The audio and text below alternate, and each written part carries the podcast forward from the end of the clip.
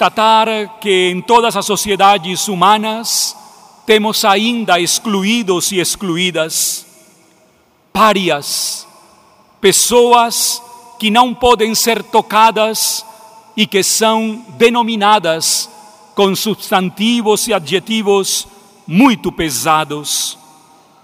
De alguns grupos, a sociedade não chega perto. Uma espécie de categoria de gente maldita. No antigo Israel, todas as doenças que tinham a ver com a pele eram consideradas lepra. E a lepra separava por inteiro e distanciava para sempre uma pessoa. Os textos de hoje nos permitem ver três elementos importantíssimos para o tempo que vamos iniciar nesta semana, a Quaresma. O primeiro elemento, o significado da transgressão da lei. No livro do Levítico, temos hoje, na primeira leitura, um homem atingido por uma lepra cruel. A sua realidade o tinha levado a tornar-se um excluído, com um fato gravíssimo. Ninguém poderia tocar nele.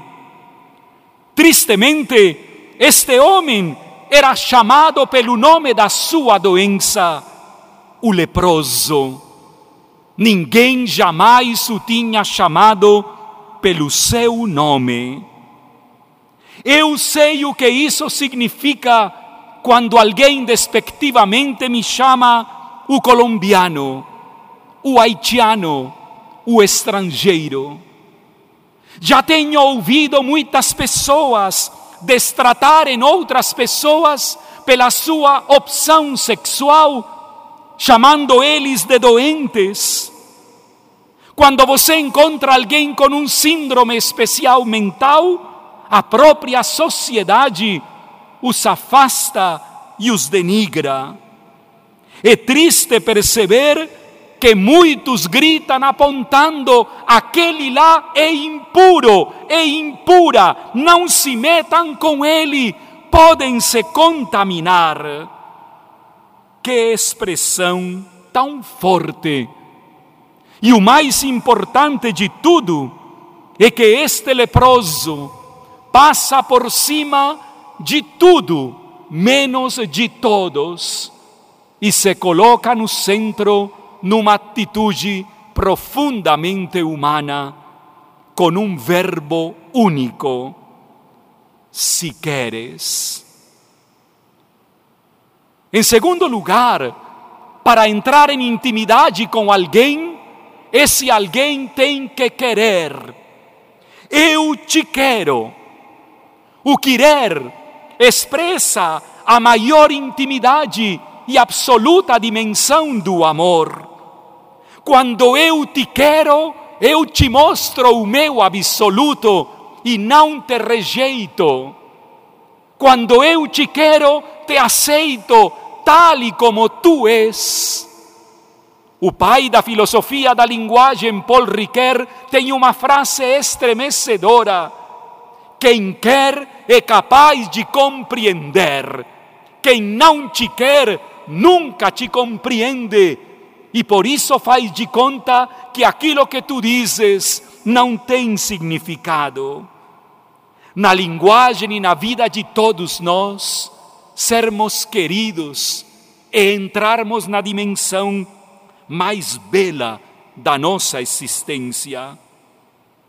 Seria maravilhoso que entre nós, os que estamos aqui na Catedral de Londrina e os que participam da Eucaristia através das redes, pudéssemos dizer mais uma vez: Senhor, se queres. E por último, o preço, o custo altíssimo do diálogo é o amor e a paz. Jesus pediu para que este homem não contasse a ninguém o que ali tinha acontecido. Nós sabemos que foi o mesmo Jesus quem com firmeza lhe diz: por favor, não contes para ninguém.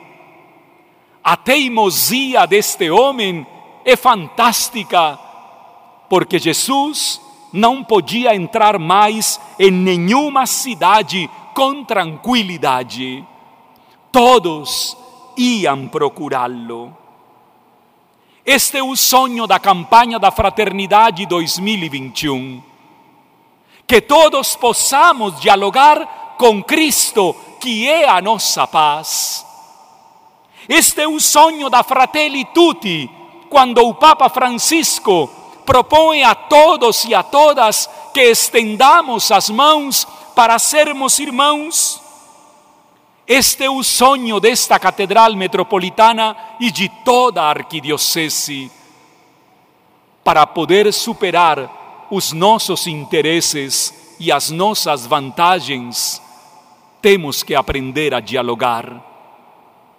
Que o Senhor nos dê a graça de nos aproximarmos dos nossos irmãos neste tempo privilegiado que se aproxima, sabendo que o diálogo estabelece pontes e que as pontes se constroem de mãos dadas.